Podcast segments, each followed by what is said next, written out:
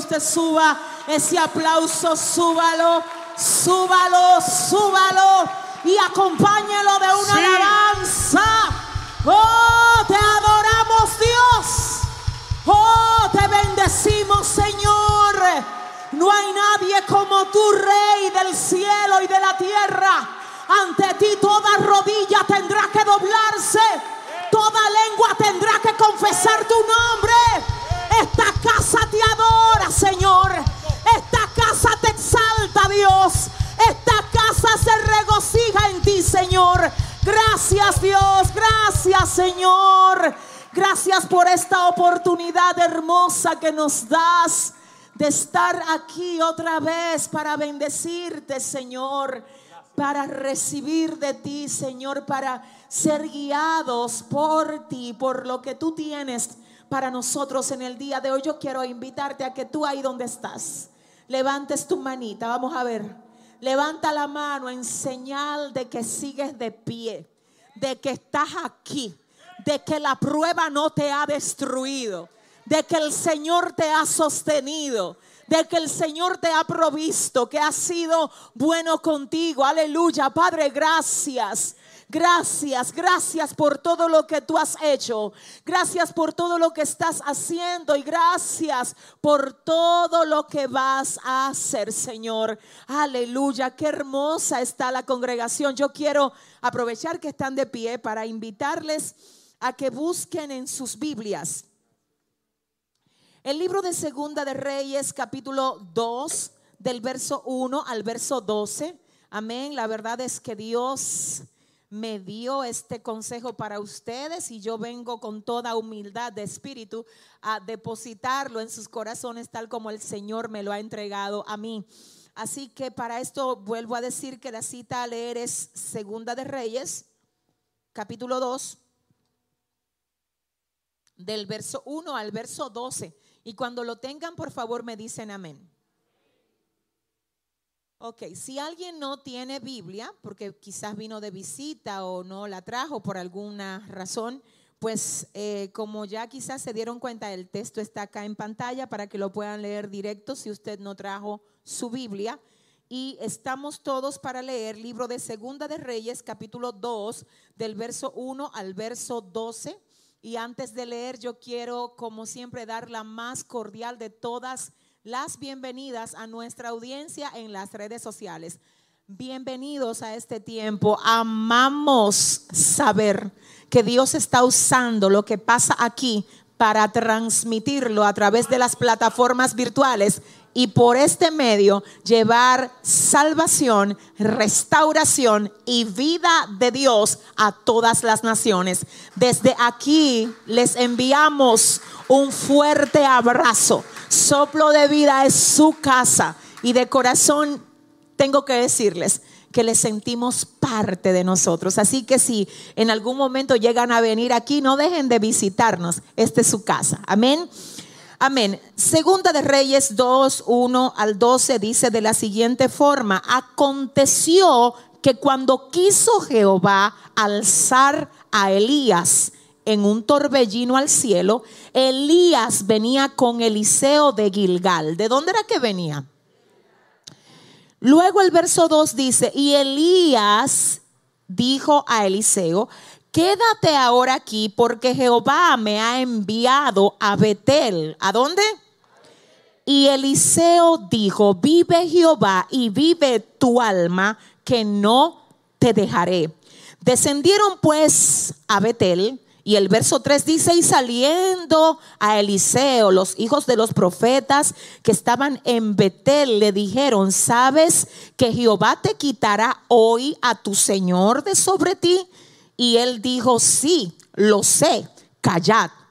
Y Elías le volvió a decir, Eliseo, quédate aquí ahora porque Jehová me ha enviado a Jericó. Y él dijo, vive Jehová y vive tu alma, que no te dejaré. Vinieron pues a Jericó. Verso 5, Y se acercaron a Eliseo los hijos de los profetas que estaban en Jericó y le dijeron, ¿sabes que Jehová te quitará hoy a tu Señor de sobre ti? Él respondió diciendo, sí, yo lo sé, callad. Y Elías le dijo, te ruego que te quedes aquí porque Jehová me ha enviado al Jordán. Y él dijo, vive Jehová y vive tu alma, que no te dejaré. Fueron pues ambos y vinieron 50 varones de los hijos de los profetas y se pararon delante a lo lejos. Y ellos dos se pararon junto al Jordán. Tomando entonces Elías su manto, lo dobló y golpeó las aguas, las cuales se apartaron a uno y a otro lado y pasaron ambos por lo seco. Cuando habían pasado, Elías dijo a Eliseo, pide lo que quieras que haga por ti antes que yo sea quitado de ti. Y dijo Eliseo, te ruego que una doble porción de tu espíritu sea sobre mí él le dijo, cosa difícil has pedido. Si me viereis cuando fuere quitado de ti, te será hecho así. Mas si no, no. Y aconteció que yendo ellos y hablando, he aquí un carro de fuego con caballos de fuego apartó a los dos. Y Elías subió al cielo en un torbellino Viéndolo Eliseo, clamaba diciendo, Padre mío, Padre mío, carro de Israel y su gente de a caballo. Y nunca más le vio. Y tomando sus vestidos, los rompió en dos partes. Y hasta ahí vamos a dejarlo. Amén. Gloria al Señor. Yo quiero que ahí donde usted está, usted le pida hoy, usted mismo le pida al Señor que le hable a su corazón, que edifique su ser, que usted no se vaya de aquí como entró, sino que se vaya edificado por la presencia y por la palabra de Dios. Así que ayúdame a orar ahí donde estás, pidiéndole al Espíritu Santo que se siga moviendo como ya Él lo ha comenzado a hacer aquí. Amén. Padre, gracias te damos, Señor, una vez más. Porque de verdad, Dios, es que no hay otro lugar mejor para nosotros estar que este. Es que no hay otro lugar mejor. Señor, sé que a muchos le costó llegar. Sé que otros vienen directamente desde sus trabajos aquí, Señor. Padre, recompénsales por esto, Dios.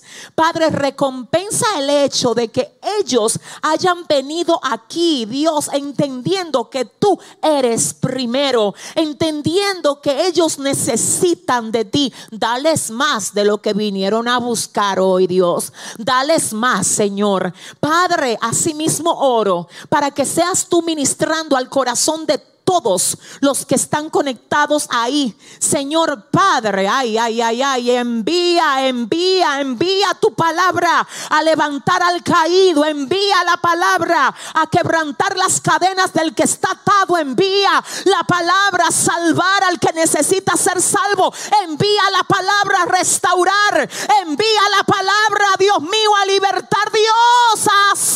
Que solamente tú sabes y puedes hacer. Y a ti solamente a ti te vamos a dar toda la gloria y toda la honra en el nombre de Jesús. Amén y amén. ¿Quién vive? Y a su nombre. Yo quiero predicar unos minutos bajo el tema, lo siento, pero no me puedo quedar aquí. Yo quiero que tú le digas a tres personas ahora mismo, lo siento, dile. No, pero así, no de que lo hermano, mire, hágame el favor. Dígale a su vecino, mira, lo siento, pero no me puedo quedar aquí. Dile, dile, dile, yo no me puedo quedar en esta condición, yo no me puedo quedar en lo mismo, yo no me puedo quedar frenado, yo no me puedo quedar así, lo siento, mm, pero no me puedo quedar en este estado. No me puedo quedar en esta condición. Señores, este pasaje que acabamos de leer ahora es uno de los tantos que hemos compartido en alguno de los materiales escritos que el Señor nos ha permitido desarrollar. Específicamente, esta historia está registrada, por supuesto, en la Biblia, pero además es citada como referencia en el libro primero que escribimos, que fue Te desafío a crecer.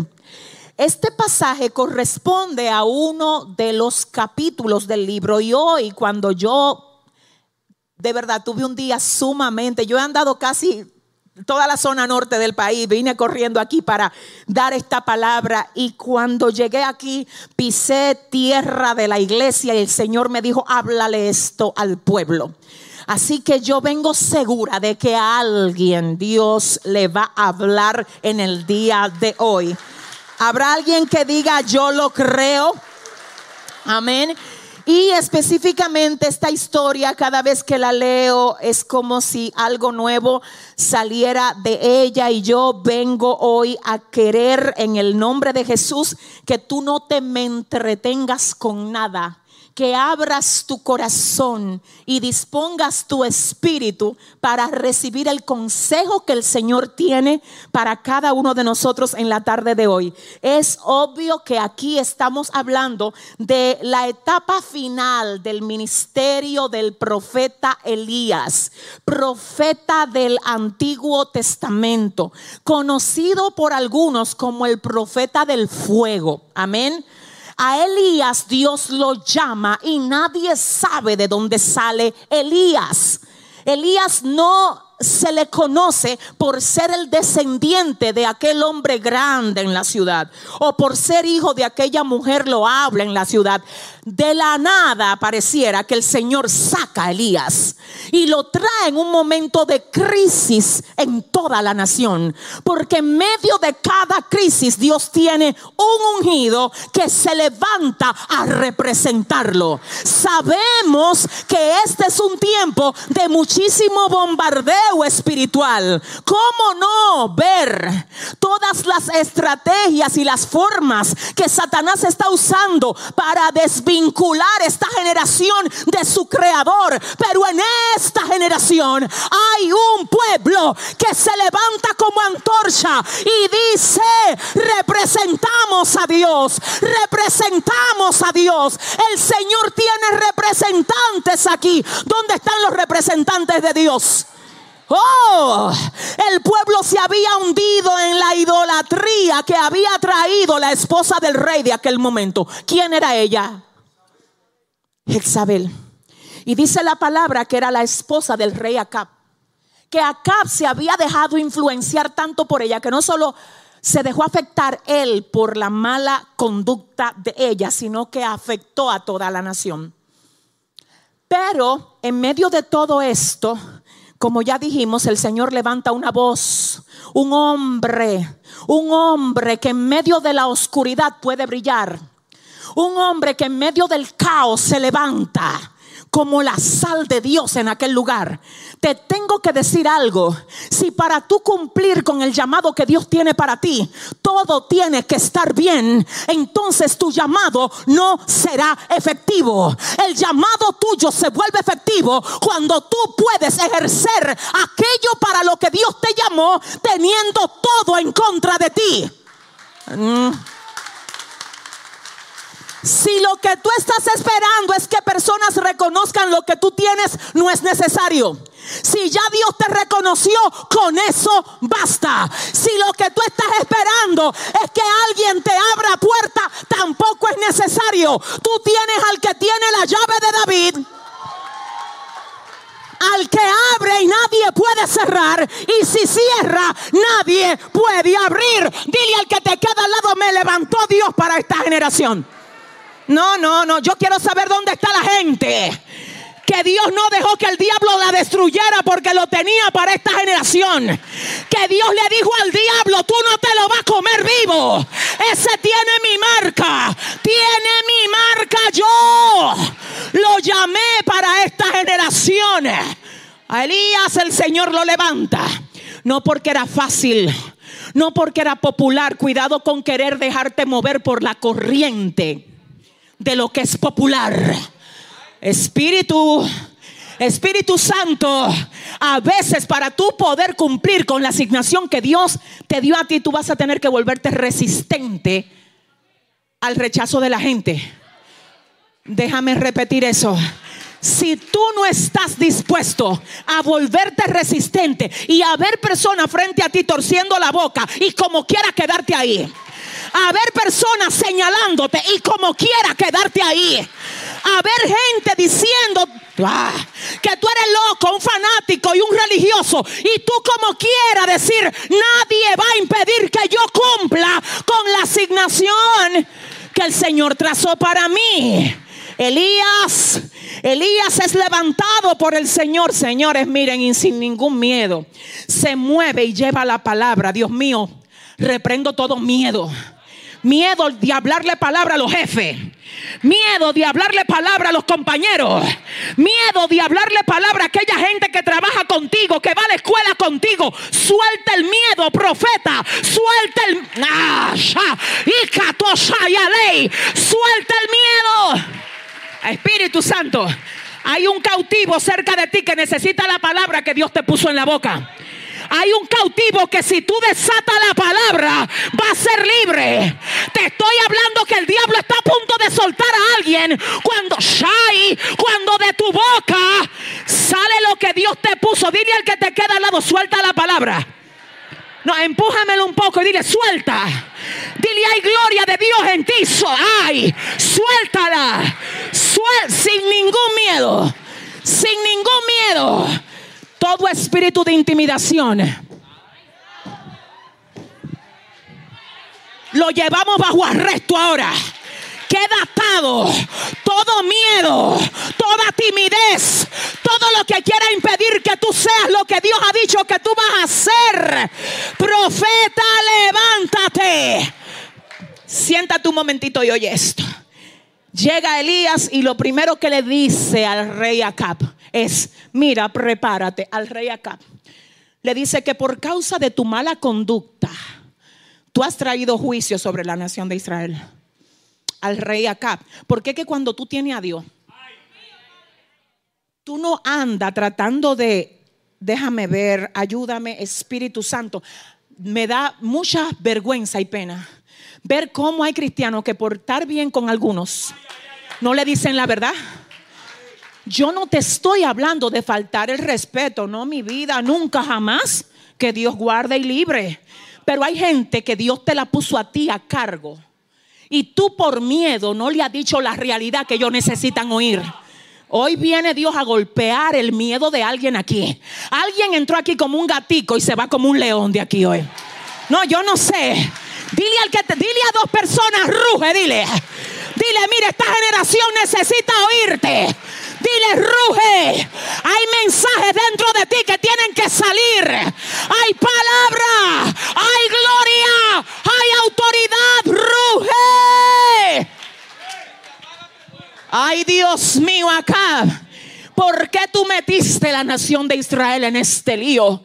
¿Por qué no pudiste identificar el espíritu de idolatría con el, con, con el que tu mujer se deja usar?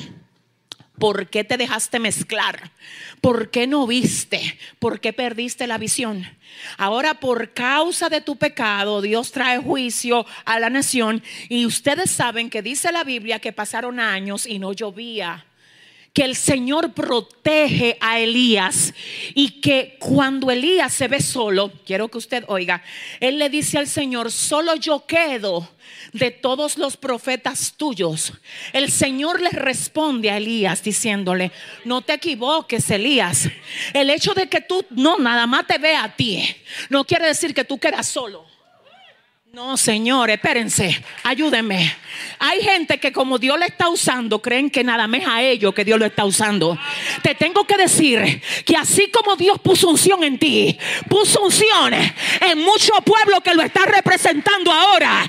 Por eso es que aquí nadie se puede tomar la gloria, porque la gloria es del Señor. Él no solamente tiene un adorador, Él muchos adoradores. Él no solamente tiene un predicador él tiene muchos predicadores. Él no solamente tiene un maestro. Ay, ay, ay, ay. Así que ese espíritu de creerse la última Coca-Cola del desierto, di que porque Dios lo usa a usted, diga conmigo, se va fuera. No, no, mejor de ahí dígalo fuera. Fuera. El único que tiene que brillar en la iglesia se llama Cristo. Todo orgullo, toda altanería, toda prepotencia tiene que caer por tierra. Ay, es que yo solo soy el profeta que te queda. Te equivocaste, baby. Yo tengo siete mil que no han doblado rodillas delante de Baal. Tú no eres el único. Tú no eres el único. Cuidado con ese, porque déjame aclarar esto. Yo sé que ahora mismo hay mucho bombardeo yo sé que hay mucha gente que se está mezclando, pero también tenemos que reconocer que hay gente que también se está consagrando. Entonces, que lo consagrado no crean que son los únicos consagrados. Es que tú no eres el único que ayuna, mi amor. Es que tú no eres el único que lee Biblia. Es que aunque haya gente que no te lo diga, ellos también están echándole leña a su altar. Si le va a dar el aplauso, dáselo bien. No, Elías. No, Elías, tú no eres el único, no. Ahora, ¿qué pasa? El Señor trae, mire, señores, esto es admirable y yo de verdad que cuando me entro en estas cosas es un poquito complicado porque, ay Dios, cuántas cosas que, que aprender, cuánta tela por donde cortar, ¿verdad? Pero en fin, yo lo que quiero que usted sepa que Elías se quedó en la tierra hasta que cumplió su asignación. Él vino con una asignación la desarrolló, la cumplió y no importó que la esposa del rey Acab lo amenazara de muerte. Ella no iba a poder ponerle un dedo a un profeta que estaba bajo pacto que estaba bajo asignación, que andaba con una encomienda, que había sido señalado por el Señor. Así que cuando, ah, oiga, ¿cómo es que comienza esto? El verso 1 dice, Aconteció que cuando quiso Jehová alzar a Elías, así fue que nosotros comenzamos con esto. Oiga, qué tremendo. Segunda de Reyes 2, el verso 1 dice, aconteció que cuando quiso Jehová, no cuando se enojó el rey contra Elías, eso no importó. La misión siguió. No cuando Jezabel lo quiso matar, no importa tampoco. No importa, fue cuando quiso Jehová. No fue cuando los enemigos se levantaron. No fue cuando los profetas de Baal intentaron hacerlo quedar mal. No, cuando quiso Jehová. ¿Tú sabes cuándo es que tú te vas de aquí? No es cuando el diagnóstico diga. No es cuando el COVID-19 diga. No es cuando el cáncer diga. No es cuando los demonios digan. No es cuando el diablo diga. Es cuando diga Jehová. Es cuando diga Jehová. Y el verso 1 dice, aconteció que cuando quiso Jehová, espérate, alzar a Elías. Esto significa que cuando Elías terminó su asignación según Jehová, él entonces lo levanta porque ya terminó. Te tengo que decir algo, mi alma adora a Dios. No le temas a una voz que te amenaza. Yo necesito hacer aquí un punto en serio. Hay gente que el enemigo, oiga bien, está usando a otro cerca de ellos, yo no sé a quién, pero te tiene bajo amenaza. Tú tienes que entender que tú no eres huérfano. Tú tienes que entender que tú tienes un papá responsable de ti. Tú tienes que entender que antes de tu nacer ya el Señor sabía el día que tú te ibas. No es de que como que tú viniste y que cuando que me voy. Señores, dile al que te queda al lado, por Jehová. Dile, son ordenados los pasos del hombre. Si ese es usted, el aplauso fuerte al Señor. Cuando quiso Jehová. Ah, cuando quiso Jehová alzar a Elías en un torbellino al cielo, Elías venía con Eliseo de Gilgal. ¿Quién era Eliseo? Bueno, de hecho, el nombre Eliseo se traduce como Jehová es mi bienestar o Jehová es mi salud. Repito, el nombre de Eliseo se traduce como Jehová es mi bienestar y Jehová es mi salud. En este sentido, hay algo muy interesante acerca del llamamiento de Eliseo que yo quiero comentarle así como rapidito. La Biblia dice que Eliseo era un heredero de ganado. De hecho, en el momento que el Señor llama a Eliseo, oiga el llamado que le hace.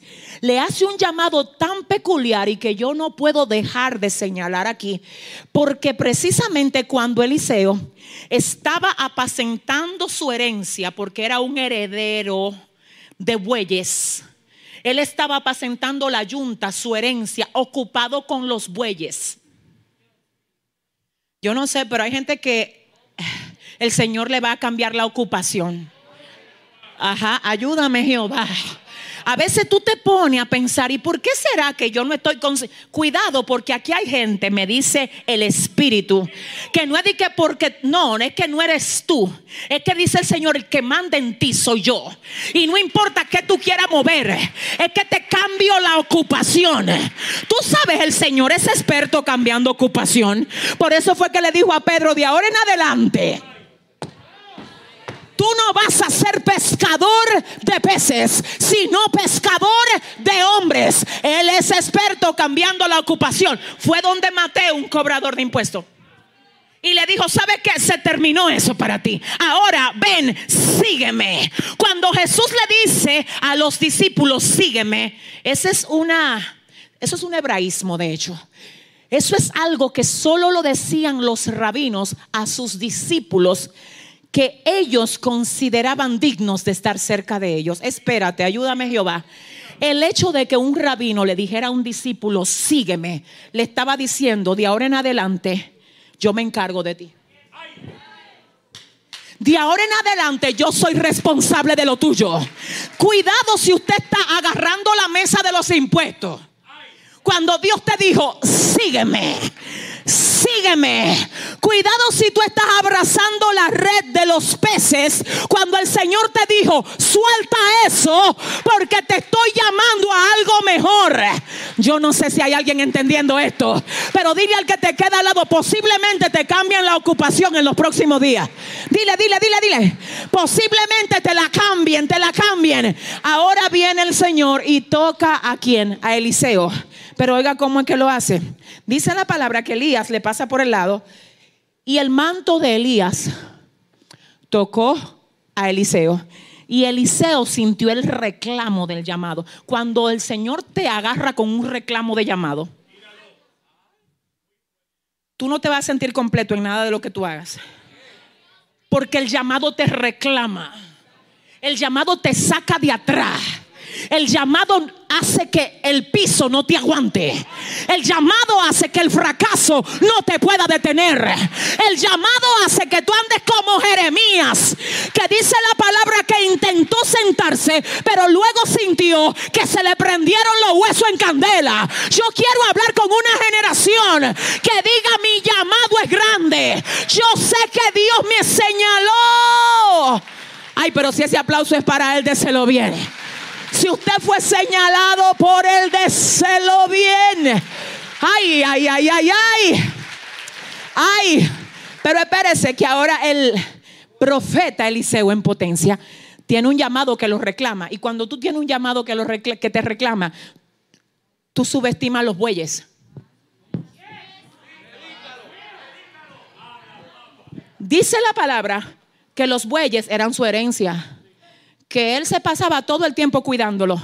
¿Y sabe lo que dice la Biblia? Que cuando le tocó el manto de Elías, él dijo, hay algo grande que Dios tiene conmigo. Y líbreme Jehová de yo no aprovechar mi llamado por estar cuidando bueyes. Espérate, dice la Biblia, quiero que oigas esto, que Eliseo, antes de seguir el paso de Elías, ¿sabe lo que hizo? Le prendió fuego a los bueyes. Él dijo, escucha iglesia, él dijo, si yo dejo a estos bueyes vivos, cualquier cosita que me pase por ahí, el enemigo me va a susurrar, pero tú tienes unos bueyes allí, ve atiéndelo. Él dijo, yo lo que voy a hacer es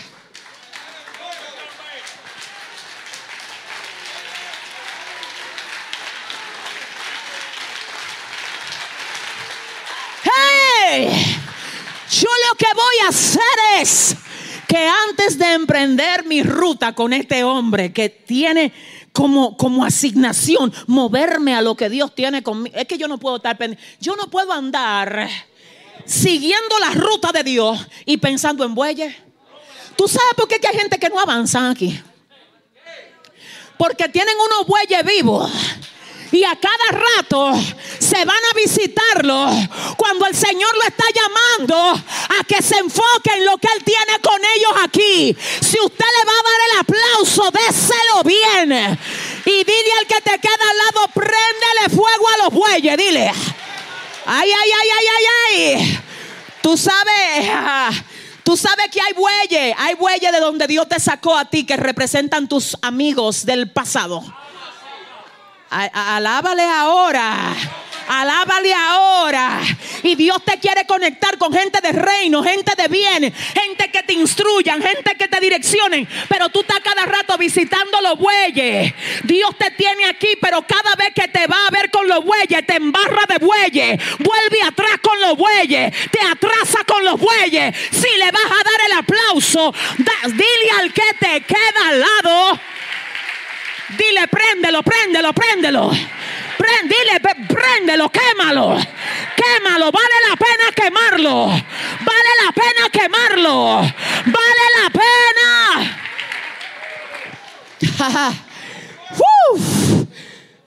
¿Cómo? Dios, pero ¿cómo voy a emprender un llamado teniendo algo que me ate atrás? Déjame destruir lo que me ataba para que no me ate más. Déjame arrancarlo desde la raíz para que no me atraiga más. Déjame cerrarle la puerta y ponerle concreto para que yo no la vea más. Déjame dejar claro que por cada dardo que el diablo me lance, yo le lanzo siete para atrás. Déjame aclarar, déjame aclarar que no voy a estar visitando bueyes. ¿Habrá alguien aquí que pueda decir, no quiero los bueyes en mi vida? Mira, escucha esto, iglesia. Mira, tú no vas, escúchame mi corazón, mira. Tú no vas a poder ser lo que Dios quiere que tú seas hasta que no abandones lo que tú eras por completo. Perdóname. Voy a volver a decirlo y lo digo en el nombre de Jesús. Tú no vas a poder ser lo que Dios quiere que tú seas ahora, ahora, hasta que tú no abandones lo que tú eras por completo. Porque hasta que te quede un chin del residuo, eso va a tener una conexión como el hierro con el imán. Por eso es que tú avanzar se te hace difícil porque es que te están alando de este lado. No sé. Hay gente que quieren, pero hay algo que lo ala. ¿Sabe por qué? Porque tú no le has prendido fuego a eso. Pero el Señor te trajo hoy a que tú le prendas fuego a eso. Y si tú sales hoy con esa decisión, diga conmigo, hoy los prendo, diga. Hoy los quemo en el nombre de Jesús. Ahora este hombre es radical, Señor, y con la gente radical Dios no, Dios no coge corte. Con gente radicales, con gente que digan, ¿qué es lo que hay que dejar, Jehová? ¿Dónde que hay que ir? Mire, yo siempre he dicho, yo siempre he dicho que es verdad, Dios no tiene hijos favoritos, pero hay hijos que tienen como favorito a Dios y que lo que Dios le pida a ellos, ellos lo dan. Señores, mire, yo conozco gente que por Dios dan lo que sea. Le dicen a Dios con su vida, no di que con palabras, sino con su vida. Tus deseos son órdenes para mí. ¿Qué es lo que tú quieres que yo cierre? Que lo voy a cerrar. ¿Qué es lo que quiere que deje? Que lo voy a dejar. ¿Qué es lo que tengo que enderezar? Porque lo voy a trabajar. Dios, yo nací para hacerte sonreír. Yo no nací para darle gusto a mi carne. Esta carne se corrompe. Esta carne se pierde. Pero yo necesito salvar mi alma. Alma mía. Tú le tienes que alabar dijo el salmista. Así que Eliseo es un hombre radical. Y dice la palabra que en el verso 2, y dijo Elías a Eliseo, quédate ahora aquí porque Jehová me ha enviado a Betel. Y Eliseo dijo, vive Jehová y vive tu alma, que no te dejaré. Tú me estás diciendo a mí que deje el puente que Dios va a usar para llevarme donde... Ven acá. Escúchame, siento a Dios, ayúdame, Espíritu Santo. Oiga esto, aquí es Elías que le dice a Eliseo, no vaya conmigo. Eliseo le dice a Elías, lo siento. El tema del mensaje, ¿cuál es? Lo siento, pero no me puedo quedar aquí. Elías le dice a Eliseo, quédate aquí, que ahora yo tengo que ir. ¿Dónde que tengo que ir? ¿A dónde que tengo que ir? Tengo que ir a Betel. Oye esto, y dijo Elías Eliseo, quédate ahora aquí, porque Jehová me ha enviado a Betel, a Betel, y yo tengo que ir. Eliseo le dice, vive Jehová y vive tu alma, que yo no te voy a dejar. Aquí hay algo que yo necesito que veamos.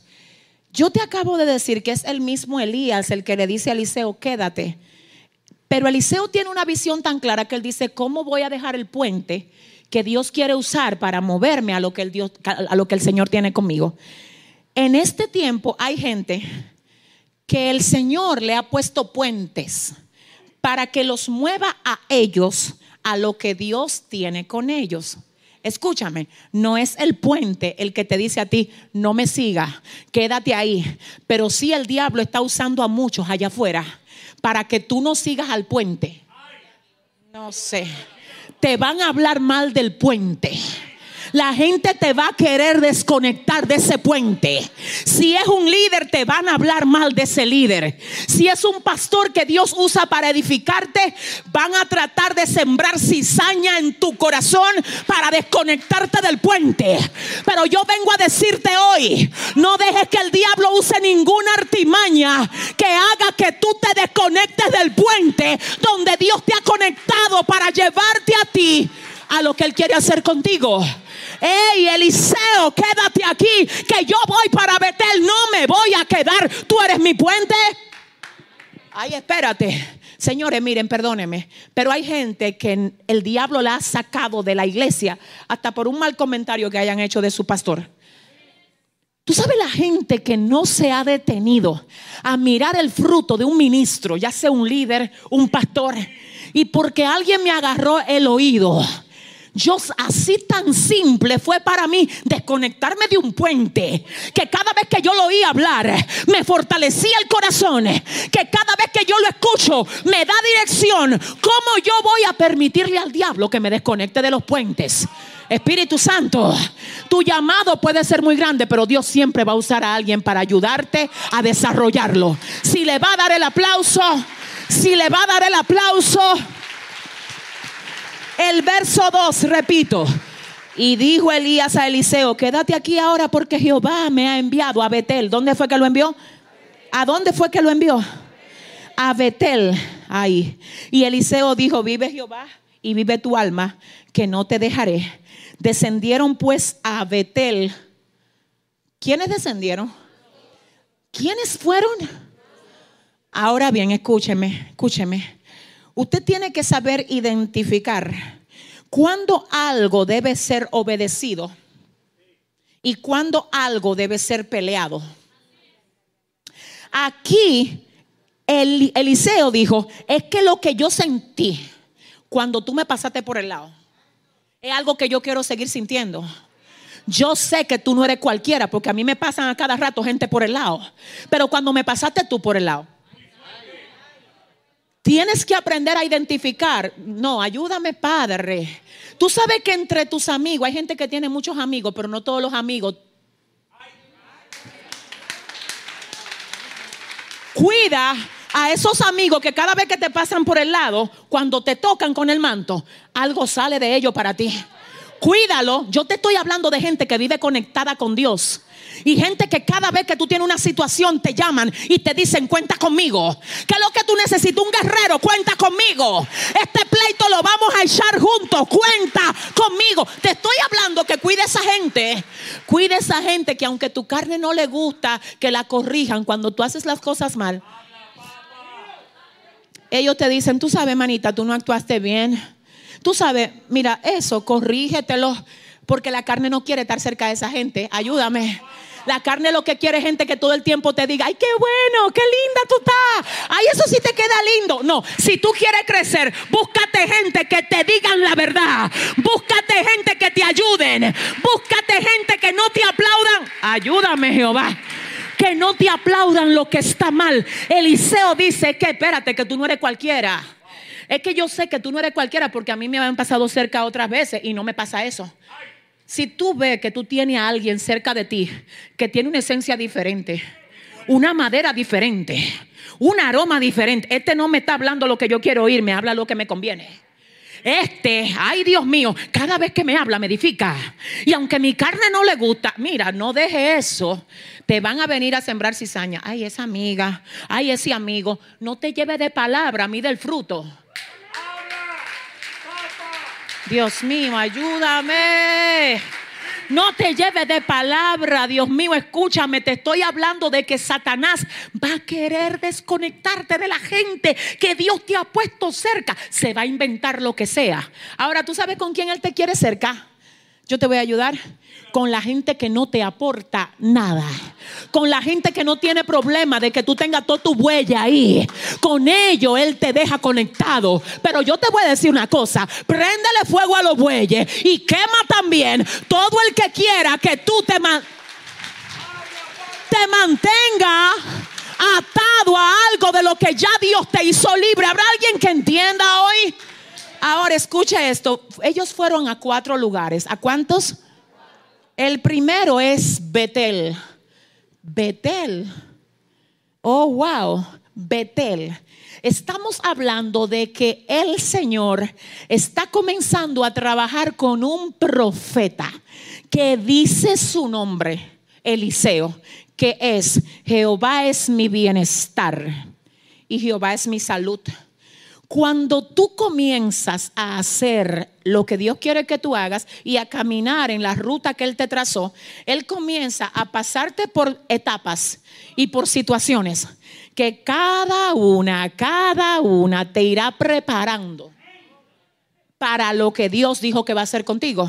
Porque yo voy a volver a establecer algo. Aquí hay gente que ya tienen el llamado, pero todavía no tienen el proceso para ese llamado.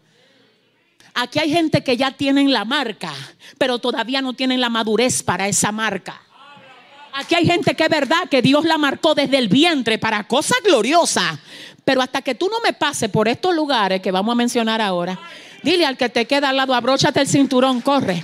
Dile, dile, dile. Dile a alguien, abróchate el cinturón.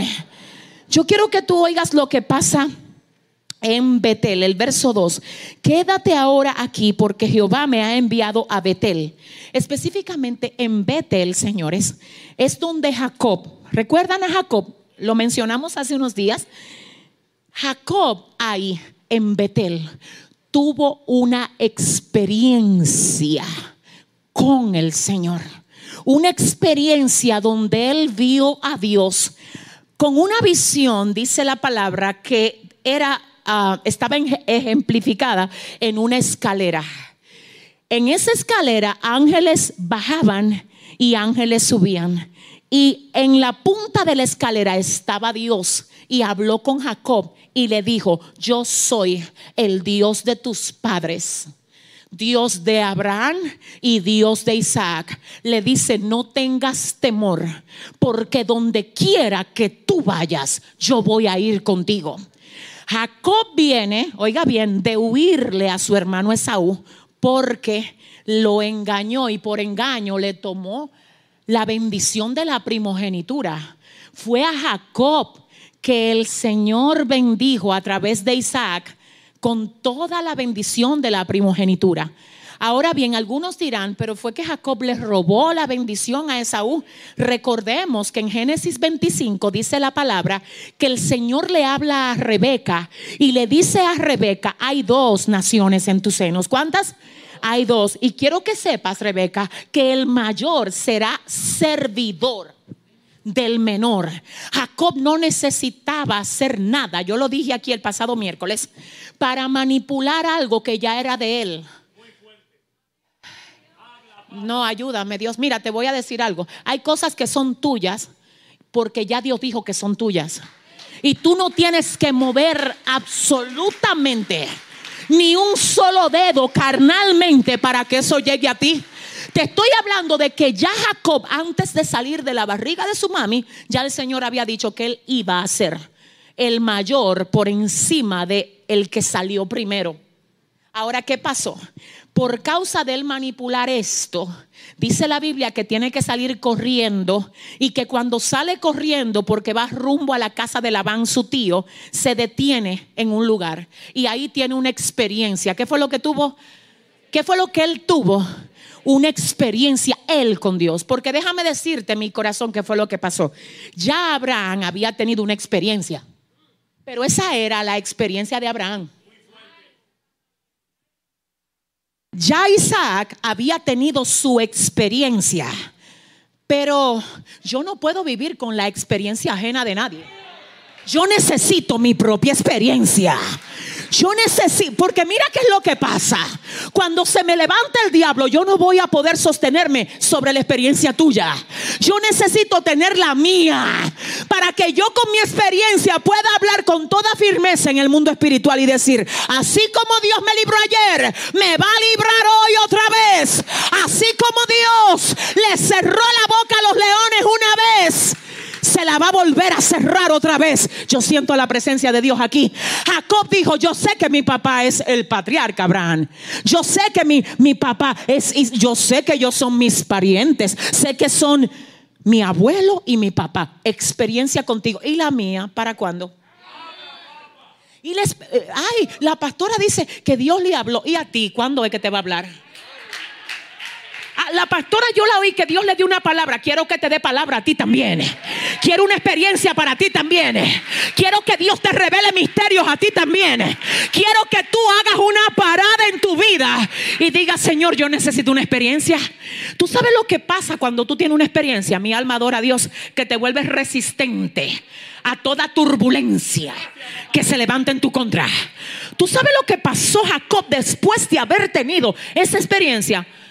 Labán lo engañó. Ay, Dios mío. Luego de ahí tuvo aflicciones vastas en el lugar donde él estuvo. Luego entonces, cuando se le termina el tiempo en aquel lugar, el Señor le dice, vete ahora y dale la cara a tu hermano. El hermano Esaú que quería matarlo. Que de paso, cuando sale a recibir a Jacob, luego de que Jacob emprende viaje otra vez hacia él, dice la palabra que Esaú andaba con 400 hombres de guerra con él el que quería matarlo en otro tiempo. Pero ahora Jacob se presenta muy tranquilo delante de su hermano y le dice, hola, ¿qué tal? ¿Cómo te sientes? Cualquiera hubiera dicho, pero espérate, Esaú quiere matarte. No, Jacob tenía una experiencia. No, él dijo, espérate, que fue que yo vi a Dios. Y Dios me dijo que hasta que no cumple en mí, todo lo que Él dijo que Él va a hacer, ni tú ni nadie me van a poder poner la mano arriba. Así es que, hola Saúl, Esaú, ¿cómo tú estás? Porque tú no me vas a poder hacer nada. Yo no sé si tú sabes que cuando tú tienes una experiencia y tú sabes que nada te puede hacer daño, ni pararte, ni detenerte, tú hasta la cara del mismo diablo te le para enfrente. Y tú dices, dime, ¿qué es lo que hay? Quítate, porque si no te quitas, te llevo. Dile al que te queda al lado, excuse me, dile. Pero no hay nada que me pueda parar. Si, mira, yo no sé. Si tú lo crees, yo quiero que tú se lo profetice a alguien. Dile a tu vecino, no hay nada que te pueda parar. Dile, si tú tienes una experiencia, no hay nada que te pueda parar. Si tú has visto a Dios obrando, no hay nada que te pueda parar. Si Dios se te reveló, no hay nada que te pueda parar. Pero ahora Eliseo necesita pasar por Betel. ¿Pero por qué, pastora? Porque Betel es el lugar de la experiencia. Y este hombre está pidiendo una doble porción. Tú no puedes tener doble porción sin experiencia. Ayúdame, Jehová. Ay, es que yo quiero la doble porción del día sin experiencia, porque Elías tuvo su experiencia. Mira, te voy a decir una cosa. El ministerio no viene por herencia de nadie. Eh, eh, esto viene por experiencia, por elección de arriba. No es que yo te pase, di que dame, no señores, no es así. Eso no es así. Escúcheme, pero mire, le voy a decir algo, mi alma adora a Dios. Como esto no es para enganchado. Hay gente que están ejerciendo ministerio de que porque se lo pasó al otro, al manto, al otro. ¿Qué es esto? Es Dios el que marca, es Dios el que llama, Dios es el que selecciona, es la marca de Dios, no la marca de un hombre. Por eso Eliseo dijo, yo quiero tener mi experiencia. Así que él se mueve a Betel, porque Betel es el lugar de qué? De la entonces dice el verso 3, y saliendo a Eliseo, los hijos de los profetas que estaban en Betel le dijeron, ¿sabes que Jehová te quitará hoy a tus señores sobre ti? Y él dijo, sí, sí, yo lo sé, callad. Y Elías le volvió a decir, Eliseo, quédate aquí ahora, porque Jehová me ha enviado, me ha enviado a Jericó. ¿A dónde? ¿A dónde? Me ha enviado a Jericó. Y él dijo, vive Jehová y vive tu alma, que no te dejaré. Vinieron pues a Jericó. ¿Qué pasó en Jericó? ¿Qué pasó en Jericó? ¿Qué pasó en Jericó? Josué capítulo 6. Dice la palabra que el Señor le había entregado a la nación de Israel, a los hijos de Israel, la tierra que para ese momento poseían sus enemigos. Y dice la palabra que ahora Jericó estaba cerrada, bien cerrada a causa de los hijos de Israel.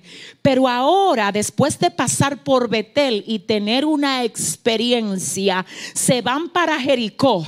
Y el nombre Jericó se traduce como luna. ¿Cómo es que se traduce? Luna. Ay, pero ¿qué tiene esto que ver, pastora? En Jericó, Dios le dice al pueblo, Josué, la ciudad de ustedes, pero está cerrada, bien cerrada. Y este lugar se llama Luna. Y aquí yo quiero que ustedes se vuelvan locos, lunáticos en la fe. Yo quiero probar su fe aquí. A ver si ustedes van a estar buscando lógica cuando yo a ustedes les mando a hacer algo. O a ver si ustedes me van a creer. Pero que, ¿qué fue lo que pasó en Jericó? La Biblia dice que si Jericó estaba cerrada, bien cerrada, y Dios se la había entregado a el pueblo de Israel, esto no se iba a quedar así. Mira, oye bien, cada vez que Dios te da algo, el diablo le va a poner candado. No. Y no son candaditos de lo que le dan y que está y se rompieron. No, oiga cómo era que estaba Jericó, cerrada, bien cerrada, a causa de los hijos de Israel. Cuidado si cuando tú ves algo bajo llave, tú crees que Dios no te lo está dando. Cuidado cuando tú ves algo cerrado, si tú te equivocas por el candado que ves y crees que ya Dios no te lo entregó. Yo te tengo que decir que hay candados que van a caer en los próximos días. Yo vengo a profetizar que hay candados que no. Alguien tiene que recibirlo. Hay posición, alabacay, que te corresponde a ti. El diablo ha querido ponerle candado, pero candados se quiebran en este tiempo. Candados caen por tierra, candados que no aguantan la gloria, candados que no aguantan la promesa. Ahora Jericó estaba cerrada, bien cerrada, a causa de los hijos de Israel. Oh, por los hijos de Israel la cerraron así. Porque ellos, los enemigos que estaban dentro dijeron, esa gente no son fáciles. Con ellos está Dios. Hay que cerrar esto bien. Pero cuando Dios te da algo, no hay candado que valga. Cuando Dios te da algo, no hay candado que valga. Y dice la Biblia, mi alma adora a Dios, que el Señor le habla a Josué y le dice, Josué, te tengo que dar una estrategia. Y cuidado si tú te pones a buscar en Google cómo se abre una ciudad que está cerrada, está, bien cerrada. No, porque esto tú no lo vas. Hay gente que todo es Google ahora. Hasta las oraciones de guerra quieren aprendérsela de YouTube. ¿Dónde está la revelación tuya? ¿Dónde está la experiencia?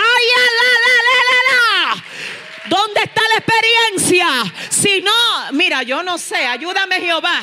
Si predicas son mensajes descargados de otro predicador. Si oran eh, oraciones aprendidas, fría, yo quiero gente con experiencia. Yo quiero gente que huelan a gloria. Yo quiero gente que digan, yo le creo a Dios, Él me va a usar a mí. Si Él usó a Elías, te va a usar a ti. Si Él usó a David, te va a usar a ti. Si Él usó a Débora, cada vez que tú te pones a buscar cosas frías, calentada, no revelada, le está poniendo candado a lo que puede fluir de ti. Por eso es que tú, es que, es que mira, es más fácil cogerlo pretado, seco. Eso bloquea la fuente que tú tienes de ti. Lo que Dios, lo depósito que Dios puso en ti, lo que sale de ti, se bloquea cada vez que tú traes algo ajeno. Dile al que te queda al lado, deja fluir lo tuyo, dile. Deja fluir lo tuyo. Josué, Jericó está cerrada, bien cerrada, pero tú sabes que Josué, tranquilo. Oye lo que vamos a hacer. Yo quiero que tú cojas, oye bien, a los hombres de guerra, porque tampoco no es todo el mundo que le puede dar vuelta a una ciudad bien cerrada.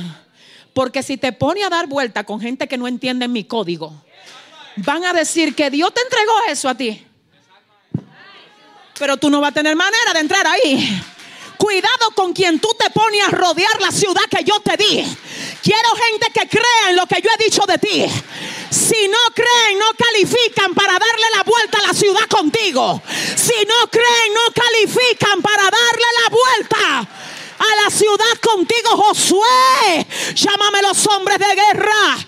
Y quiero que durante seis días, seis días, seis días, me le den seis vueltas a la ciudad. Pero quiero que al séptimo día cojan trompetas. Y el día número siete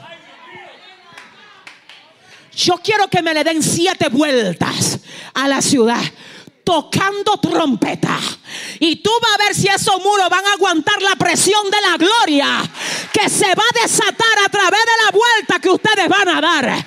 Escúchame, Espíritu Santo, cuando el Señor te mande a hacer algo que parece de loco. Perdóname, te tengo que decir algo aquí. Cuando Dios te mande a hacer algo, que vengan los de corbata fina y lo de cartera cara a querer, tú estás medio malo, tú tienes que visitar. Ya yo visité. Tú no estás muy bien, tú estás medio loco. Espérate, tranquilo, que esto es locura para los que se pierden. Ya a mí me bajaron los códigos de lo que yo tengo que hacer. Te tengo que decir que hay gente aquí que si Dios le está diciendo, unge la ropa de tu marido, úngela. Que si Dios te está diciendo, unge los zapatos de tus hijos, úngelo. Si Dios te dijo, quiero que en tu casa me haga una esquinita y que la proteja, porque esa va a ser la torre de control entre tú y yo. Ay, pero yo te estoy hablando, algo se tiene que romper. Siento que el Señor quiere entrar a la casa de alguien a romper algo. Parece que alguien vino aquí con una demanda hoy. Parece que alguien salió de su casa diciéndole a Dios, quiero algo nuevo, quiero una experiencia, quiero verte. Escúchame. Y dice la palabra que cuando ellos dieron las siete vueltas al séptimo día, sin pedirle permiso a los enemigos, sin salir a buscar. ¿Y quién fue que se atrevió? O sin ni siquiera comenzar a publicar a los que cerraron puertas, a los que pusieron el candado, que se agarren ahora. ¿Qué es esto? Dile al que te queda al lado, suelte eso, deje el exhibicionismo. Usted está en otro nivel, deje la carnalidad. díselo al Señor ahora, Padre, yo creo, dile, yo creo que los muros de mi ciudad van a tener que caer. Habrá alguien que crea que los muros que están atando a tu familia van a tener que caer. Habrá alguien que crea que los muros que están estancando tu ministerio va a tener que caer. Habrá alguien aquí que crea que los muros que el enemigo ha levantado para estancar tus finanzas van a caer. Si tú lo crees, dale un aplauso fuerte al Señor. Y diga conmigo, diga conmigo. Uh, Jericó, diga, Jericó es el lugar de los lunáticos. Jericó significa luna. Señores, miren, en una ocasión yo estaba en San Francisco de Macorís, donde yo nací. San Francisco de Macorís es una ciudad en el norte de la República Dominicana y pertenece al norte o Cibao. Amén. Resulta que nosotros saliendo de una vigilia, el Señor usa tremendo a un predicador allá en la vigilia. Y señores, Resulta que yo tenía 200 pesos en mi cartera, en ese momento era todo lo que yo tenía, y al Señor se le ocurre decirme a mí, Yesenia, dale los 200 pesos que tú tienes al predicador. Y yo dije, Señor, nosotros le, le recaudamos una ofrenda a ese siervo. Y duramos la semana entera trabajando, vendiendo pro templo para poder darle. Y a mí me quedan 200 pesos y tú me estás diciendo que también se lo dé. Sí, dáselo. Señor, mira, abro la cartera bien para que tú sabes. Mira, dáselo. 200 pesos, obviamente estoy hablando, para, para ese tiempo 200 eran quizás como 500. Ahora, resulta que se lo doy. Yo no entendí nada. Mire, olvídese de entender a Dios. Usted no está para entender. Mira, a Dios nada más hay que obedecerlo. Yo nada más vi, oiga, yo quiero que usted oiga. Yo solamente vi que yo le dije, mire, siervo, Dios le manda eso. Y él agarró los 200 pesos y él no se lo entró en la cartera. Él lo entró directamente en el bolsillo. Yo lo vi. Él no sacó la cartera como para entrarlo ahí, sino que lo echó en el bolsillo. Ese día era viernes. Y él tenía un retiro al otro día en una ciudad también cerca de ahí que se llama Pimentel. Resulta que al otro día él se va para el retiro. Se le olvidó la cartera y se le acabó la gasolina. Y por suerte andaba con el mismo pantalón. El Señor le dice, revísate el pantalón. Porque él está mirando que a dónde, que cómo es que lo va a resolver, que no tiene la cartera, no tiene nada, que qué es lo que va a hacer. El Espíritu Santo le dice, búscate en el bolsillo. Cuando él se saca y ve los 200, ahí mismo me llama y me dice,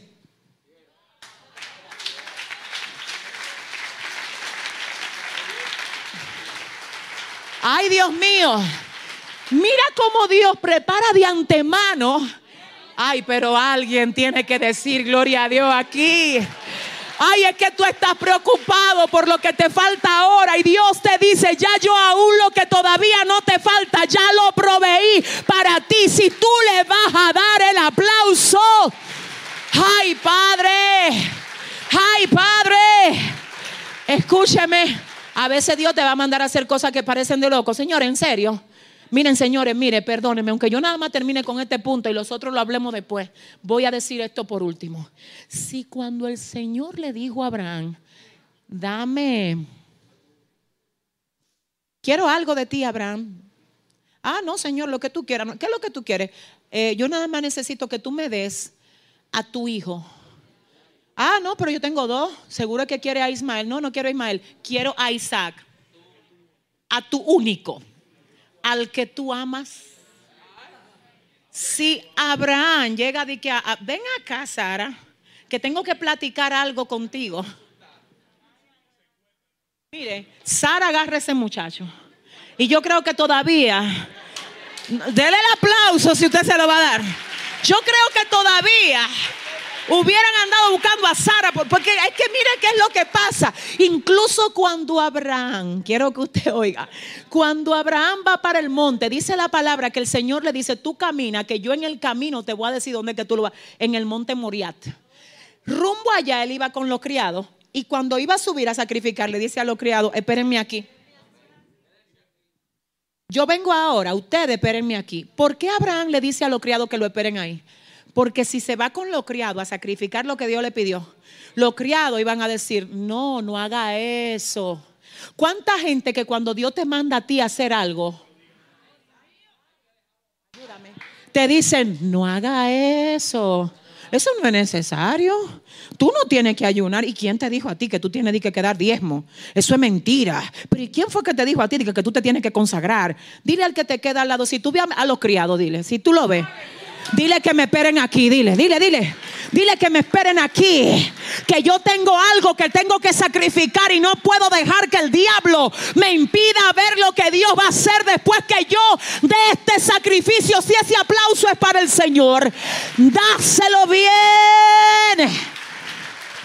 Diga conmigo, hay cosas que parecen de loco. Pero si Dios me la pide, yo lo voy a hacer. Eso es para la gente que de verdad se van a comprometer. Si Dios me lo dice, diga, yo lo voy a hacer. Aunque me diga ayuna por dos días corrido, lo voy a hacer. Si me dice deja esto, yo lo voy a hacer. Si me dice sal de ahí, lo voy a hacer. Si me dice desconéctate de aquello, aunque parezca de locos, yo lo voy a hacer. Dios mío, ayúdame. Cuando yo termino con este testimonio, cuando yo estaba trabajando en el Palacio Nacional, en el pasado gobierno, en la pasada gestión, a el reverendo Elvis Samuel Medina le tocó ser el obispo administrativo entre las iglesias cristianas y lo que es la gestión de gobierno en términos directos. Yo recuerdo que cuando entré ahí, estuve ahí por casi un año. Yo sentía que ahí mi vida espiritual se estaba secando. Porque yo entraba a ese trabajo como a las 9 de la mañana y yo salía tarde por el tapón. Y yo a veces no llegaba con tiempo para dedicarle el tiempo que yo necesito dedicarle a mi vida espiritual con el Señor. Resulta que todo se estaba reduciendo y de ahí yo llegaba directo a la iglesia. Cuando llegaba, oraba 15 minutos, oraba 20 y yo me estaba secando. Y yo recuerdo que un día yo dije, Dios mío, tú sabes cuánto yo respeto a ese hombre. Él me trajo aquí, él me invitó a que lo ayudara, que colaborara con él, pero yo necesito que tú me saques de aquí, Jehová. Comencé a hacer un ayuno Anderson, mira, yo iba al trabajo, solamente lo hice con agua. Y dije, Jehová, si tú no quieres que yo me muera en este tiempo, respóndeme porque yo no puedo seguir así. Comencé, yo sí, yo le dije, Padre, necesito verte. Si tú me dices que, que me quede, yo me quedo aquí, Jehová. Necesito, solo necesito saber si eres tú que me tiene aquí. Si no eres tú, sácame de aquí de alguna manera. Pero si eres tú, yo nada más quiero una respuesta. No es que tú me saques, es que tú me hables. Porque si tú lo que quieres probar lo que yo voy a hacer en este ambiente, pues yo voy a entender que este es el lugar donde tengo que estar ahora. Pero ya habían pasado cerca de nueve meses y yo comencé a hacer este ayuno y resulta que en el día número 27 por ahí me habla el obispo Elvis y me dice, ¿sabes que me invitaron a predicar a San Cristóbal. Y yo quiero que tú vayas porque yo no voy a poder ir. Ve, represéntame allá. Yo estoy en mi ayuno. Salgo de ahí, me voy directo para San Cristóbal a predicar. Cuando estoy predicando, él entra por la puerta y se queda parado en la puerta mirándome así. Y yo predicando la palabra que Dios me dio. Y él mirándome, cuando yo termino, él me dice a mí, cuando tú estabas predicando, el Señor me dijo, suelta mi águila y no me la tenga en una jaula. Suéltala, suéltala, suéltala. Pero oye esto, cuando yo llamo a algunos miembros de mi familia, que por cierto son del gobierno pasado, ajá, y le digo, me voy del Palacio Nacional porque Dios me está llamando a tiempo completo, ¿que te va de dónde? Tú estás loca, ¿cómo tú te vas a salir de ahí? Cualquiera quisiera trabajar ahí. ¿Cómo tú? Eso es una oportunidad. ¿Qué hago yo con una oportunidad de hombre? Ay, es que yo no sé. Pero que qué es lo que yo hago con una oportunidad de un hombre cuando tengo un llamado arriba de parte del dueño de los hombres. Si le va a dar el aplauso, dáselo bien y ponte de pie. Diga conmigo experiencia, experiencia. Diga obediencia a un nivel. Imagínense que yo dije, ay, es verdad, ay, ay, cuidado si es verdad. Sí, porque la mentalidad, el gobierno. Espérate, que yo trabajo para un gobierno más alto. Si usted le va a dar el aplauso. Ahora bien, te tengo que decir esto. Yo voy a seguir este mensaje el domingo. ¿Ustedes me lo permiten? ¿Me lo permiten? Porque tenemos dos lugares más donde hay que ir. ¿Quiénes van para Betel? ¿Qué es lo que hay en Betel? Una experiencia. ¿Y qué es lo que hay en Jericó? Lo que no cogen corte con Dios. Lo que le dicen lo que sea Dios. Lo que tú pidas Dios. Si ese aplauso es para Dios, dáselo bien. Dáselo bien.